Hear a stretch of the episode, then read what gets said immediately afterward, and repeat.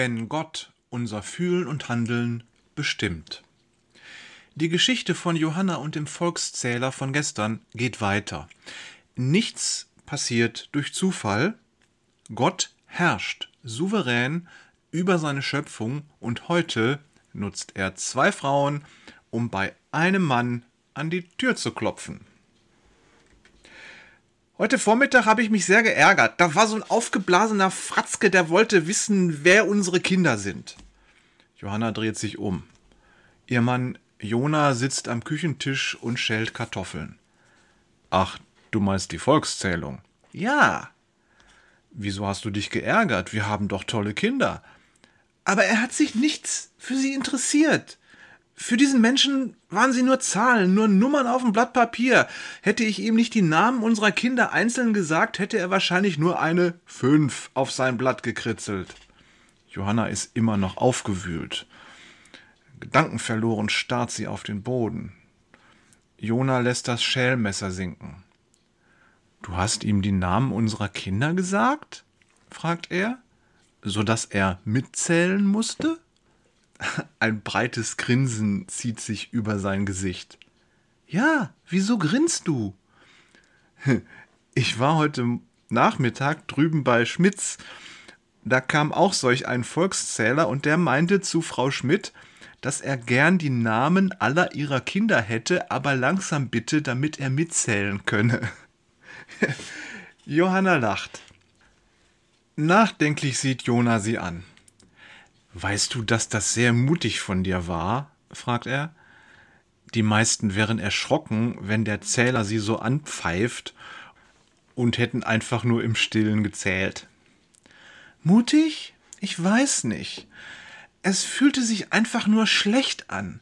Er hat über unsere Kinder gesprochen. Wir lieben sie und Gott liebt sie auch. Und in dem Moment habe ich deutlich gespürt, du kannst nicht zulassen, dass ein Mensch so achtlos über sie spricht. Gott selbst hat sie bei ihrem Namen gerufen. Sie sind wertvoll. Sie sind keine Zahlen auf dem Stück Papier.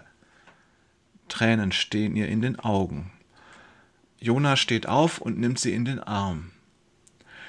Du hast diesem Menschen die Stirn geboten, du hast dich nicht einschüchtern lassen, und zwar deshalb, weil er lieblos war. Das ist großartig. Er macht eine kurze Pause und dann fragt er, Weißt du eigentlich, was Frau Schmidt geantwortet hat? Johanna schüttelt den Kopf. Dass sie ihm gerne die Namen ihrer Kinder sagt, aber nur, wenn er sich auch anhört, was diese Namen bedeuten. Jona lacht. Und du weißt, die Schmidts haben ihre Kinder alle nach biblischen Personen genannt. Jetzt muss auch Johanna lächeln. Eine Viertelstunde war der Mann drin, und als er rauskam, da sah er aus, als hätte er einen Geist gesehen. Jona klopft sich vor Lachen auf die Schenkel, als er an das Gesicht des Mannes zurückdenkt, während dieser aus der Tür nach draußen tritt. Hat er vielleicht auch? lächelt Johanna spitzbübisch. Gottes Wege sind unergründlich. Heute in dieser Geschichte hat er an diesem Volkszähler gehandelt. Zwei Frauen stellte er in seinen Weg. Und beide Frauen haben etwas gelebt, was uns die Bibel im Römerbrief so sehr ans Herz legt. Paulus schreibt, ich habe euch vor Augen geführt, Geschwister, wie groß Gottes Erbarmen ist. Die einzige angemessene Antwort darauf ist die, dass ihr euch mit eurem ganzen Leben Gott zur Verfügung stellt und euch ihm als ein lebendiges und heiliges Opfer darbringt, an dem er Freude hat.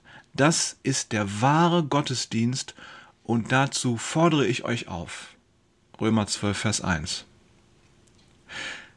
Lass uns jeden Tag aufs neue unser Leben vor ihm hinlegen. Lass uns Gott ehren mit unserem Denken, Fühlen, Reden und Handeln. Er schafft Gelegenheit und er lässt uns spüren, was das Gute ist, das er vorbereitet hat. Manchmal ist es nur ein Gefühl. Liebe Grüße von Jörg, dessen Kinder Simon, Pascal und Deike heißen, Peters, und Thorsten, der die drei schönsten und klügsten Töchter hat, die ein Mann sich wünschen kann, war da.